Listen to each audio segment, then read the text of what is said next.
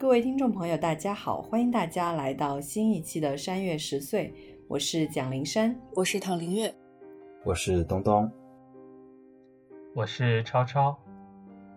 今天呢，想跟大家聊一聊冬天这个话题。现在真的是一个非常适合聊冬天这个话题的时间，因为呢，我回到了桂林，所以就是能感受到冬天的这种寒冷的感觉。在 Santa Barbara，当然我们基本上都只有春秋，就几乎没有这种冬天的感觉。那回到桂林之后呢，整天下着冬雨，然后气温又比较低，基本上都是三五度的样子，然后就会真的觉得好冷啊，然后就完全受不了。所以我觉得这真的是一个非常好的。聊冬天这个话题的时间，那说到冬天，第一反应就是真的很冷了。我觉得对于现在在北京的东东跟超超来说，应该没有什么冷的感觉吧？你为什么？是因为有暖气，所以你觉得我们不冷是吗？这样比较好了，就是相比武汉和江西，你们觉得是北京比较冷呢，还是你们家乡比较冷呢？我觉得前段时间北京真的很冷，可能比家里要冷。但是这段时间，当气温已经回到零度左右，就什么零下三五度啊，那可能就是还是家里比较冷。那超超家里现在又会很冷吗？还是你觉得北京比较冷？会啊，就武汉这个地方，就是南不南北不北的，很尴尬。再往南一点，可能冬天也不会有那么冷。再往北一点，可能说不定就有暖气了。结果这个地方就是又在内陆，所以整个就是巨冷无比。刚才东东说到，倒是提醒我，确实应该也有一阵儿，应该算是北京比较冷吧，就是比东东说的那个时间稍微更早一点，可能比十月初那会儿，因为像十月初、十月上旬那一会儿，武汉那边其实还是很暖和的，应该讲说很热吧。那个时候可能还是短袖或者长袖 T 恤一件单穿的那样的一个季节，然后那个时候北京就已经是开始慢慢的进入冬天了，所以那一阵儿当然是还可以体现出武汉比北京南不少，所以暖和不少。但再往后真正的武汉也入冬了以后，那就没得比。我现在都经常在想，我小时候在武汉是怎么活过来的，就是每感觉每个冬天都要冻死，觉得完全没有暖气就不合理啊。其实我也是会觉得，可能小时候真的自己是怎么活过来的，而且我从小到大都没有怎么生过冻疮，但是我很多的同学就是到了冬天都会生很严重的冻疮，不知道你们有没有这样的体验？我说这个，我就能明显的感觉到。北京带给我的改变，我从小到来北京以前都没有生过冻疮，然后在北京待了一段时间以后，抗冻能力严重下降，然后有一年冬天回家就生了冻疮。哦，我是从小就每年冬天都会生冻疮，然后我妈会用各种各样的偏方，比如说他听说在夏天用辣椒水泡手，冬天就不会生冻疮，然后他就让我在那里用辣椒水。泡手，大夏天的，而且当时无知的我还在那个盆里面挤那个辣椒玩儿，然后最后整个两个手就是 猪蹄一样，印象特别深刻。就那个时候有个什么什么反季治疗的那什么方法，就是什么冬天的病要在夏天去治，然后就是冬天生冻疮，夏天就要什么泡辣椒水，什么用辣椒往手上面抹抹抹抹抹什么的，对，特别智障。我还好，我没有每年生，我大概好像长过。两次冻疮，但是印象特别深刻，因为有一年那个冻疮还蛮严重的，好像就是不同人还有不一样的那个表现。我当时是整个手变肿，然后外面的皮就是手指上面那个褶皱就开始消失，就是整个手指变粗大，然后最后那个外面皮就裂开了。开春以后就外面就脱了一层皮就好了，但是真的是特别难受。我还记得我初中的同桌，他生冻疮是那个手那个生冻疮的地方开始有点发紫。然后最后严重到就是有一点点烂掉了，那个我觉得看起来就更加恐怖一些。但总而言之就是都是非常难受。现在其实还好了，现在因为这个年代大家家里也是可以买个空调的，自己用电制造暖气，就是国家不帮助我自己花钱帮助我自己。对啊，就是现在很多空调都会有热空调嘛，这个也是一个。比较方便的办法，但是相比暖气，就是空调会相对比较闷一些。但其实想一想，以前我们小时候还是会有很多取暖的方式。我记得当时就是那种所谓的电暖水袋，会有好几个，然后有的暖脚，然后有的暖手，然后还有那种就是暖宝宝什么的，还有那种手套，可以刚好把两个手放进去。再包括，我突然想起一件事，小时候考试，期末考试，冬天的期末考试真的是太可怕了。刚好我们四个人都是南方人，所以应该都有这个体验，就是。冷到不行，然后还得写字，哇！大家还有这样的印象吗？有啊，当时就是我妈妈会给我织那个手套，就是连连指的手套，嗯，就是可以在写字的时候戴那种手套。然后在更小的时候，可能是我上学前班的时候，我们教室里面有炭盆，哇，然后外面会罩一个木头框子，就是防止小朋友跌进去。我那个时候印象其实都很模糊了。但是我有一个非常深刻的印象，就是我们班有一个同学尿裤子了，然 后老师把他的裤子放在那个炭盆的木头架子上烤，那一整节课，我感觉他头都不想抬起来，而且。那不会烤的，就是一整个屋子都倒不是尿骚味，是有一种奇特的、难以描述的味道。一开始是有一点，但是后来就是整个就散发那种棉絮的，就是热烘烘的一个气味。这简直公开处刑啊！而且刚才林珊讲到那些取暖设备，我家现在都还有挺多的，还有那种就是一个抱枕一样，但是你可以把脚放进去，那个可以充电的，然后可以暖脚。然后还会有一个长方形的，像一个箱子、木箱子一样的东西，然后可以供一家人，大家都把脚放在里面，然后外面盖上毯子，里面是可以加热的。还有那种小太阳，就更不用说了，就是家里现在好多个。我家还有一个那种，我不知道叫什么电热暖风之类的，就是一个扁扁的，然后。它前面就是有个口可以吹出热风来，然后它就有一个那个架子架在上面，还可以让你把那个衣服挂在那边。因为我们家冬天的衣服实在是要晾太久了，可能一件衣服得晾一周才能把它晾干。因为冬天天气又温度又低，然后就是因为是在那个长江边上，所以其实还蛮潮湿的。那个衣服实在太难晾干了，我们就把衣服也挂在那上面，就一边取暖一边让衣服也烘干，感觉还蛮艰辛的。哦，你说到冬天的这个潮湿。这个问题，我突然想起来，桂林的冬天居然如此干。我真的是回来了之后，这一次才感受如此明显。因为可能每天都在吹热空调吧，就室内都挺干的。然后我嘴唇一直都在裂皮，哇，真是在北京的时候已经觉得够干了，然后去了 Santa Barbara 更干了，然后没想到回到桂林这个寒假还是这么干，真是。你不是说每天都在下雨吗？尽管在下冬雨，还是应该是空调的锅吧？是空调的问题。不过，总之，大家可能真的想到冬天，最显著的一个印象就应该是这种冷的感觉。但是，其实冬天也是可以很诗意的。我不知道，如果想到冬天这种很诗意，大家会想到自己的什么亲身经历，或者是你有看到过什么样的文学或者电影、电视是这样很诗意的感觉吗？糖，要讲一个自己亲身经历的失意的冬天是吗？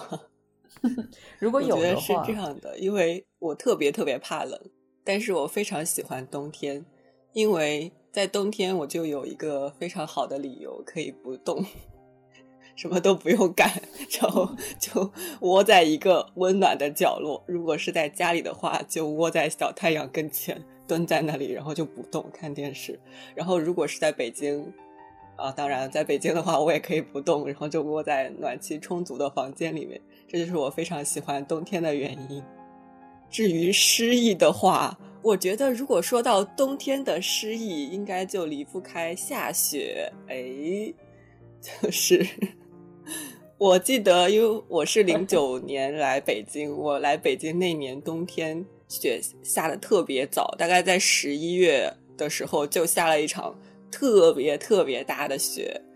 当时的印象太深了，因为我们班同学就是还专门去圆明园赏雪，然后在我家那边的时候，也是有的时候冬天会下特别特别大的雪，然后大雪封山的那种。就是当时我是小朋友，所以我根本就不会去担心什么菜价呀这些问题，我就只顾感觉哇好好看，然后可以玩雪，然后那条路整个都是白的，路上没有人，感觉可以走到天上去，是不是很有诗意？好了，就这样。对啊，因为其实我想到诗意也是想到下雪。因为桂林真的是很难得下一次雪，我们真的是每十年才有一次雪吧？可能九二年的时候我只能看照片，我根本记不到了。然后就是零二年的时候我还有印象，然后跟我爸我妈开车去北站去堆雪人什么的，就专门离得更北边一点的地方去去感受雪。然后就是也一样，零九年的时候不是失忆了，那个时候是觉得很可怜，就是。刚好我宿舍里的同学几乎都是北方人，对下雪没什么感觉，然后我就很想找人陪我一起去堆雪人，但是根本找不到，就只能一个人眼巴巴的望着窗外的雪，我就觉得当时很落寞的感觉。那超超呢？你有什么样的失意的体验？失意肯定也是和雪有关了，但是呃，倒不是那个雪本身，是那个。树冬天会有那种雾凇的那个景象吗？就是对那冰结下来，然后那个挂的一条一条的，然后整个树就感觉就那个样子特别的漂亮，然后那个树就整个特别的有那种艺术气息，很诗意。那其实雪，我觉得我家见到雪的频率还可以了，就是也没有那么稀奇。然后小时候应该也打过几次雪仗，雪人倒是没有堆过，因为堆雪人好麻烦，就雪人要堆半天。滚半天那个雪，然后有的时候那个雪的质量不是特别好，比较松散，可能就堆不起来，但比较适合打打雪仗，而且就是小男生嘛，大家那个跑起来打起来就感觉比较带感一点吧。所以就是来了北京看到雪，倒是也没有特别的激动，就觉得哦也也是雪，而且最后发现其实北京下雪也没有那么多，因为温度是很低了，但是那个空气湿度实在是 太低，所以很长也是下不起来雪。一年到头可能也就那么几场雪，所以好像也没有那么普遍了。嗯，那东东呢？冬天的诗意，除了大家刚刚都说到的雪以外，我觉得和冬天会联想起来的，除了冷，其实还会有一个非常对立的面，就是暖。冬天外面的气温是很冷很冷的，所以冬天你会想尽一切办法去取暖。你会有火炉，然后像你会去吃火锅，然后这些都是温暖的印象。然后，所以会有围炉夜话。现在大家会讲的一个东西，就是你冬天烤火的那个温暖的景象，会显得特别的温暖。嗯，除此以外呢，我是一个特别喜欢阳光的人。可是，在夏天的时候，你会觉得晒太阳就是很热嘛。可是，只有在冬天，当那个阳光洒下来的时候，你就会真的觉得，哎，阳光是一件多么美好的事情。尤其是在有些年的冬天，可能冬天没有那么冷，然后当阳光洒下来，你可以去外面散步的时候，你会特别享受那个时光。然后有一段时间，就是我刚来北京的时候，那个时候会坐在就是自习室里面，然后那个阳光从那个落地窗里面洒进来的时候，因为。你会有一种错觉，觉得这个冬天好温暖，而且那个阳光照在你身上。但虽然那个温度其实是有暖气提供给你的，但你就会觉得哇，一切太美好了。只有在冬天那个阳光打在你身上的时候，你会有那个感受。所以就是我觉得那个也很诗意。但是另一方面，我还想说，就是大家刚刚都在说，就是比如说下雪。就是特别美的嘛，但是我想说，其实很多的诗意，它不不仅是美，还有很凄凉的，也是诗意嘛。就是北风卷地白草折，也是诗意啊。但是在冬天，你可能就是会经历那种一切都萧条，然后茫茫的天地里面只有你一个人那种诗意吧，那种孤独苍茫，然后凄凉的诗意。我想说的正好相反，我觉得就像这一两天，刚好今天桂林出太阳了，真的变暖和了好多呀。但是我在北京，就是就算冬天出了大太阳，你骑着车去学校还是冷的，超级冷的感觉。这应该和温度有关吧？就是虽然出太阳，但仍然温度低，这两个肯定是不一样。对，但是我能体会到，就是东东说的那种阳光带来的那种诗意，确实会有一种觉得很美好的感觉。东东刚才讲到的那个阳光，其实还提醒到了我，就是。我来北京的第一个冬天，就还会在那个寝室里面，把那个椅子搬到中间来，把脚敲到那个暖气片上面，然后晒着太阳看书，就觉得哇，太享受了。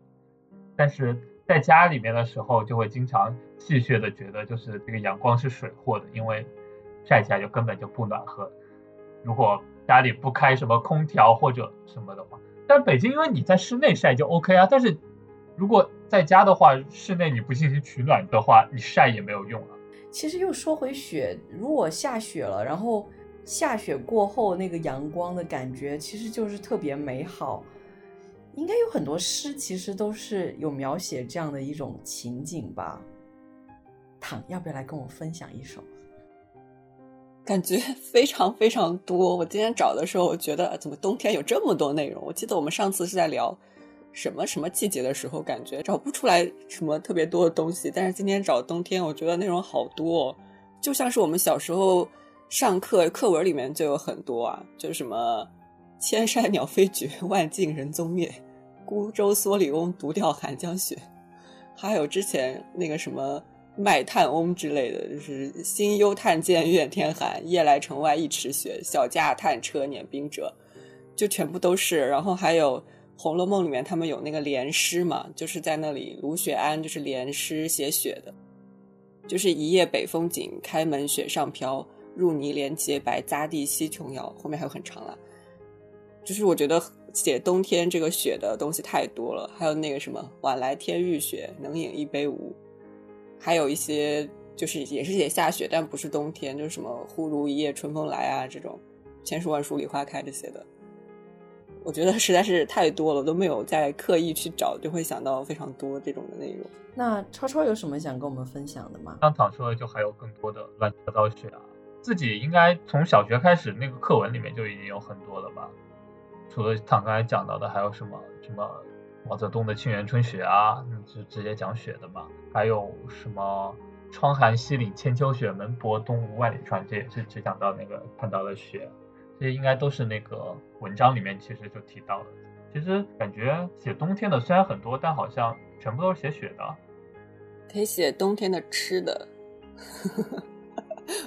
火锅。但我家真的就是，好像是因为在我家，其实吃什么羊肉啊之类的都还比较。少不像北方这么经常，然后可能就是冬天的时候会特别的去煮羊肉火锅，冬天的时候好像也会偶尔吃一两次狗肉火锅，就是好像说这些都是那个什么中医里面就是那种就是性比较那个热的那些食物，对，然后就会在冬天煮。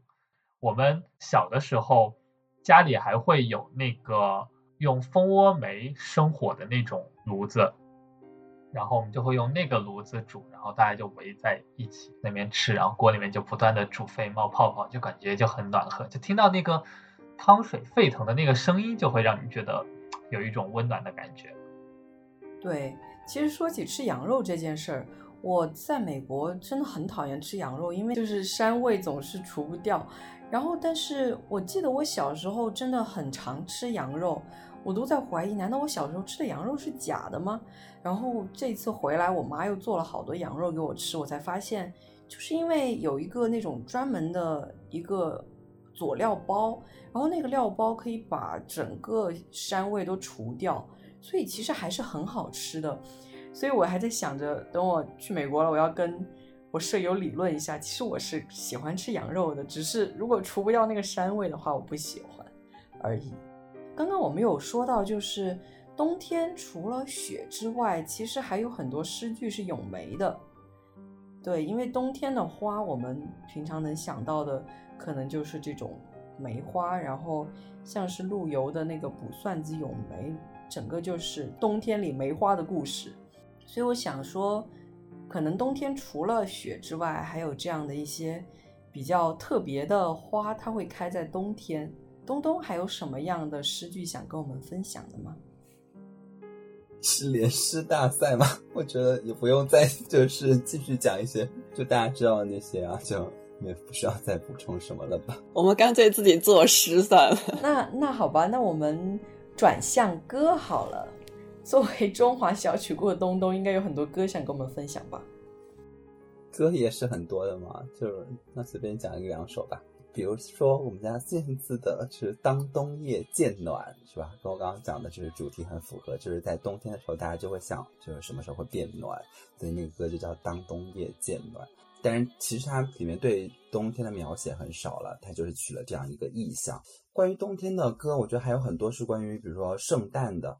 雪人，然后还有那个陈奕迅那首歌叫什么？Merry Christmas，就叫圣诞节。对，然后这些歌你都会很容易想到就是冬天的歌嘛。但是特别凄凉的冬天的歌，我暂时没有想到，然 后交给他吧。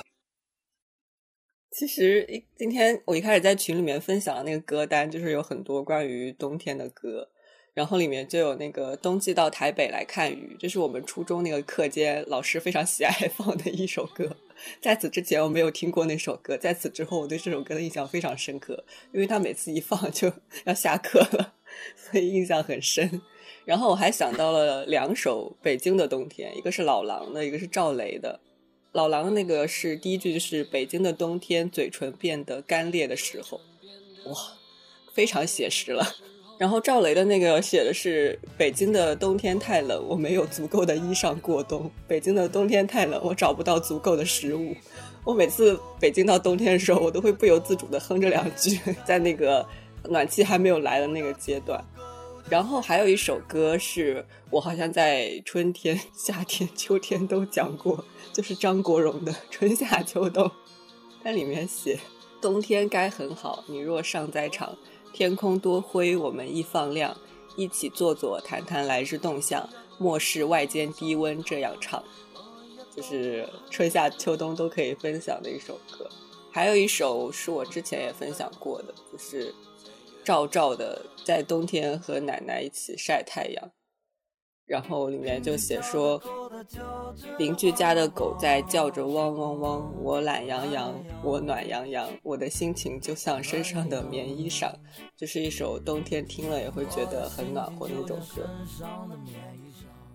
其实我想到冬天的歌，我想可能超超跟我想的是同一个，就是。第一反应想到绿的，对，苏打绿的《冬未了》啊，是吗？因为我一直以为就是东东是中华小曲库，而我是东瀛小曲库，我都已经忘记了苏打绿。因为我想到你们一个会讲那个当冬夜渐暖，一个会讲苏打绿，所以我根本就没有搜这几个。对，我也以为你们会讲一个动漫的。好吧，既然你们都忘记了，就由我来讲好了。因为我觉得这是苏打绿所有的专辑里面最赞的一张，就对，没有在大陆出，所以我就专门去买了台版的这个《冬未了》。我觉得它最赞的地方是因为，就是流行歌曲跟古典音乐这么美妙的结合，真的是很难得。然后《冬未了》整张专辑制作城市是柏林，所以它有结合。以前那个大屠杀的背景，然后再配上这种冬天的这种肃杀的气氛，就是非常适合整张专辑。然后当年他们在台湾好像有开那个年底的时候有开那种演唱会，是专门请了《故事未了》的那个演唱会，然后专门将交响乐团都请了过来，然后搞了一个非常华丽夸张的一个三百六十度大舞台。那个故事未了演唱会还出了那个他们的那个音乐电影，然后我还买了那个蓝光的 DVD。总之是我觉得他们真的是出的最好的一张专辑。那好啦，现在到超超来分享。啊，东瀛小曲库来了。那这是因为我除了大家比较熟悉的以外，大部分听的可能还是日语歌。那你知道日本是一个那个。圣诞节的那个氛围特别浓厚的一个地方，然后可能从十二月初开始，就是街头你就会随处看见各种圣诞的预热的活动。然后说到冬天的话，近两年来大家应该都会想到，就是比较出名的那个组合，就是 Back Number。可能国内比较熟悉的是，他们当初是那个朝五晚九这个和尚爱上我的那个电视剧，他们演唱的那个主题曲 Christmas Song 就叫圣诞歌。当时也是整个大概可能差不多年头年尾加起来可能差不多超过一年了，在整个日本，然后包括海外，其实也是非常火的一首歌。从此他们就踏上了冬季天团的路，然后就是每年冬天都会有很多优秀的歌曲，然后他们也有跟滑雪什么相关的，有的那个广告 CM 的那个主题曲什么的，就很多非常符合冬天的那种感觉。然后主唱也是 MV 里面一股那种爱死爱活圣诞节的那种便秘脸的那种感觉，还有很多和圣诞有关的歌啦。就像有一首很老的那个叫《圣诞夜》（Christmas Eve），是山山下达郎的，就是每一年圣诞节附近，它就会重新浮出水面，然后大家就会开始下载那首歌，就像一个那个终身的养老保险一样的感觉。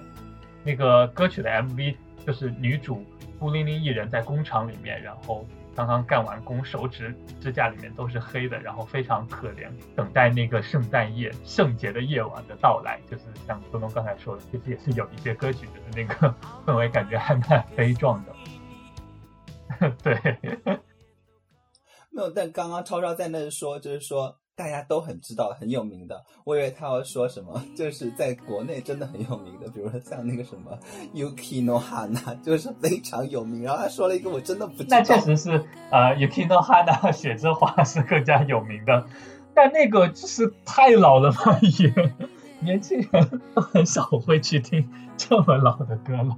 它即使是到了冬天，也不会再浮出来被大家下载出来。明明现在电视上还是很火呀。那像这些歌，就是每到冬天，就是 还会浮出来，大家再会去听一听。然后之前我还听到有一首那个很有趣的一首歌，好像是去年冬天出的吧。那首歌的那个组合叫打手玉门同好会，他们出了很多那种。就是歌词比较那个会写搞笑的歌，然后去年他们出了冬天的一张专辑里面的歌，叫做就是不想从暖炉的那个被子里面出来，就不想从被窝里面出来一首歌，然后就整个就是里面就在唱那个就是暖炉里面被子里面非常的暖和，我不想出来，外面好冷之类的，然后那个 MV 也很逗，这首歌可以由躺代言。对，我觉得躺非常适合，就是缩在被子里面为大家演这首歌的 MV，还要一边吃橘子和鲜贝。对，然后满脸无辜，高潮的时候就会有人试图把躺从那个被子里面拽出来，躺就抓着被子晃，然后脸上无辜可怜的表情。之前不是有一个综艺拍那个就是不想从床上下来的那个男艺人，所有的活动都在床上完成。世界上怎么会存在想要把别人从暖炉拽出来这样的人呢？对啊，我觉得暖炉对于日本来讲也是一个非常有标志性的冬天的东西了。和那个蜜柑一起，就是桌上摆一盆橘子，然后下面大家缩在里，就是整个构成冬天的要素了。其实我以为你会讲粉雪，因为我们上次某一次节目里面有提到啊，粉雪。也是很老的，对，是很老的。对，粉雪啊，粉雪也是非常著名的歌，大概十几年前。对啊，但是我记得我之前看什么综艺节目，他们还是会蛮常提到，然后唱到这首歌的。想到冬天的歌曲，会想到什么？类似于这种综艺节目，还是会有提到这首歌。因为冬天其实对于日本而言，就刚好就是那个年初年尾，他们最大的过年就是在一月一号嘛，所以。就会有很多那种老一辈的那个演歌冒出来，冬天也会有很多那种感觉的，就是穿着那个和服的那种感觉，就很有过年的那种感觉，给那种老一辈看的那个样子，也是那个冬天的另外的一种氛围吧。既然说了这么多关于日本的歌，不如我们可以刚好转到电影，因为。我当时想电影的时候，真第一反应还是会想到《情书》的那个场景。那我想问问各位，如果说到电影电视，又会想到什么样的关于冬天的电影电视呢？从躺开始，我会不会把 转到日本这个给硬生生的扭回去？因为我想到的第一个是《冰雪奇缘》，第二个是《冰川时代》，但 是和日本没有半毛钱关系。我还想到我一个我小时候看过的灾难片，就是《后天》，就是讲那个暴风雪来袭，我印象特别深刻。小时候就是小时候吧，我因为我是在电视上看的，所以肯定不是说我后来主动看的。电影院看的。那也算是小时候吧，毕竟大家高中毕业这么多年了，不要再装了好吗？因为我印象特别深刻，是它里面那些人在那个纽约的公共图书馆里面烧书取暖。这个片段也后来引发了很多争论，就是说，如果大家被困图书馆要烧书取暖的话，最先烧哪一本？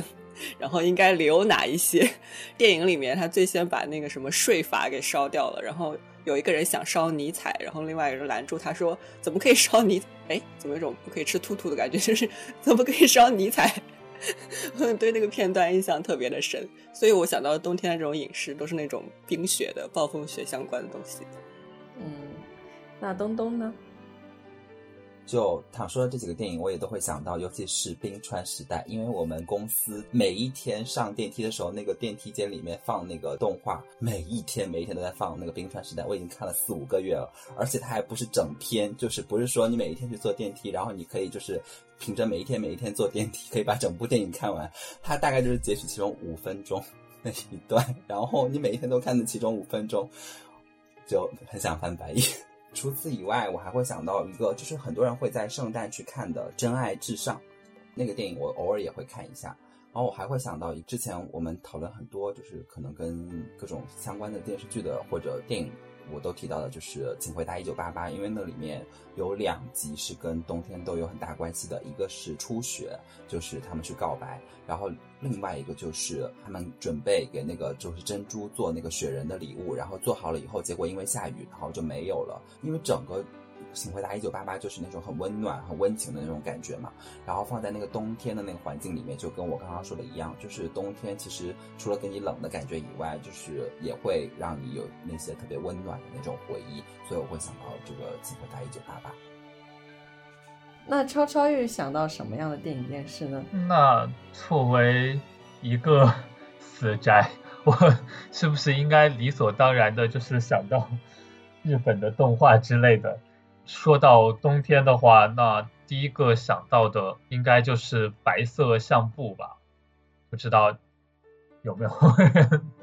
看来应该是没有的。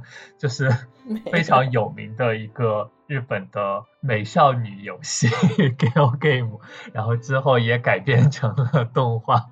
它有第一部和第二部啦。第一部那个是是讲那个。出轨 有 有人渣 之类的，然后第二部后宫之争啊，就是有那个著名的台词，就是明明是我先来的，接吻也好，拥抱也好，还是喜欢上那家伙也好，这样的台词，每当。大家看到类似青梅竹马被后出现的女主抢了男主的这种情节的时候，大家就会纷纷的很有默契的打出这样的台词，明明是我先。其他的还有很多那种涉及到恋爱要素的故事，多半都会安排一些桥段放在那个圣诞节前后，然后不管是欢喜的那种约会也好，还是那种后宫之争的喜剧也好，还是。就是很悲伤的男女主分别也好，似乎都要扯到就是圣诞节下雪这样的场景，所以就是有很多这样的作品，所以感觉一说到冬天就会想到这样的青涩的少男少女之间的恋爱故事。我好像在我看的动漫里面几乎都没有冬天的故事，不过我刚说完这句话，我就突然想起了两个。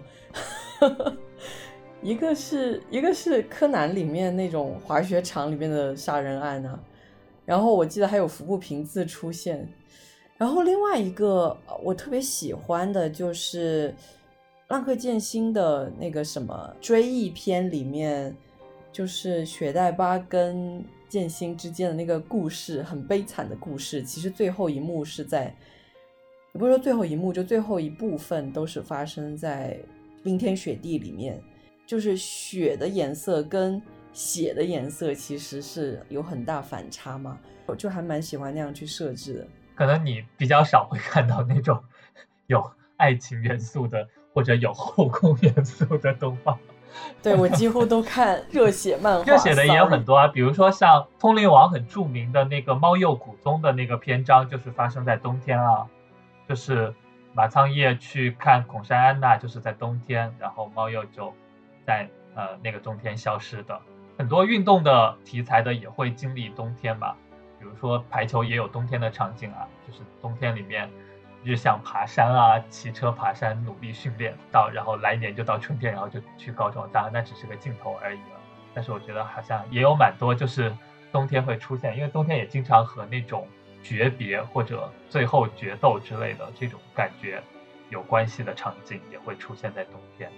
其实你刚刚打断了我本来想接上的一个我特别想分享的一个场景，就是我一想到冬天雪夜会有一个，就是《琅琊榜》里面胡歌说的那句话：“下雪了，如此雪夜最适合杀人了”的那句话。对，因为就是那个场景还蛮印象蛮深刻的。那我们刚刚说了歌，说了影视。那接下来就要分享一些文学作品了。我们从东东开始，有什么样的文学作品想跟我们分享吗？我记得之前我们聊风花雪月的时候聊过一些，因为冬天就很容易想到雪嘛，所以就当时也讲过一些，比如说雪国，然后我当时还讲了冷血，这个都很符合就是冬天的那种氛围。除此以外，我会觉得冬天很适合看俄罗斯文学。感觉俄罗斯文学就是那种，因为第一就是他们的作家本来就来自于一个高纬度地区，所以他们好像每一天都生活在冬天的感觉。然后他们写的那个作品本身也确实就是那种还比较厚重。如果这个是一个刻板印象，反正就我读的大部分作品，就会觉得他们写的话题还比较厚重，然后很适合在冬天就是慢慢的、仔细的去读。一个就是我会觉得冬天也很适合读《哈利波特》。因为《哈利波特》有很温暖，然后第二就是你去看《哈利波特》电影里面，我最喜欢的就是他们冬天穿着那个长袍的那个场景，然后所以我当时去英国的时候就很想说，我也要想去买一个那个长袍，然后走在那个英国的大街上。后来发现并没有人这样穿，所以我就没有买。所以我觉得冬天也很适合读《哈利波特》。那躺呢？我在文学这一块我就写了七个字：雪国。俄罗斯文学，就 全部都被讲掉了。一开始说雪国，我想说没关系，反正我还有俄罗斯文学，然后就没有了。怎么办？我我再加一条，还可以读加拿大文学。加拿大位置也很北，比如说我昨天刚看完。海风中失落的血色馈赠，里面有很多冬天的描写。我结束了。那我加一条，还可以读北欧文学，北欧的文学，北欧神话之类的。所以又回到了卖火柴的小女孩吗？还有一些南极探险之类的。对哦。说冬天的文学作品，我我真的还说实话，我根本就。没有这种觉得哪一个冬天的文学作品是值得我是是会让我马上想起来的，可能会有很多那些就是民国时期的小品文会写到冬天，然后可能就又会跟那些什么围炉夜话或者说该吃什么有关，所以也没有很具体的。有一个我给你举个例子，没有很具体的，就是朱自清写过一篇，就是叫《冬天》，然后他就写说。他们那个小的时候，然后爸爸在屋子里面用一个小锅煮豆腐给他们吃，所有小朋友都围在那个小锅旁边，看着那个水咕嘟咕嘟，看那个爸爸把那个一小块小块豆腐给夹起来，等着爸爸喂到他们嘴里面，就是一个在冬天，然后和吃相关的一个特别温暖的一个小画面。我突然想起来，冬天的故事是莎士比亚的一个剧。之前好像有读到一些关于这种关于这个方面的研究，但是具体这个故事到底是怎么样的，我已经不太想得起来了。但是多少又会有那种背叛啊什么。说完之后，我真的还是不知道它是什么。对，名字就是《冬天的故事》，是一个比较短的戏剧，但是在学术研究里面还蛮常提到的，可能它的研究价值其实还蛮高的。大家可以有兴趣的话，自己去搜搜看这个故事。那刚刚其实我们跟大家分享了很多关于冬天的故事，希望大家能够坐在暖气旁边或者是暖炉旁边来听我们说这些故事，这样可能大家会觉得更舒服一点。那今天我们的节目就到这里了，我是蒋灵山，我是唐林月，我是东东，我是超超，我们下期节目再见，拜拜，拜拜。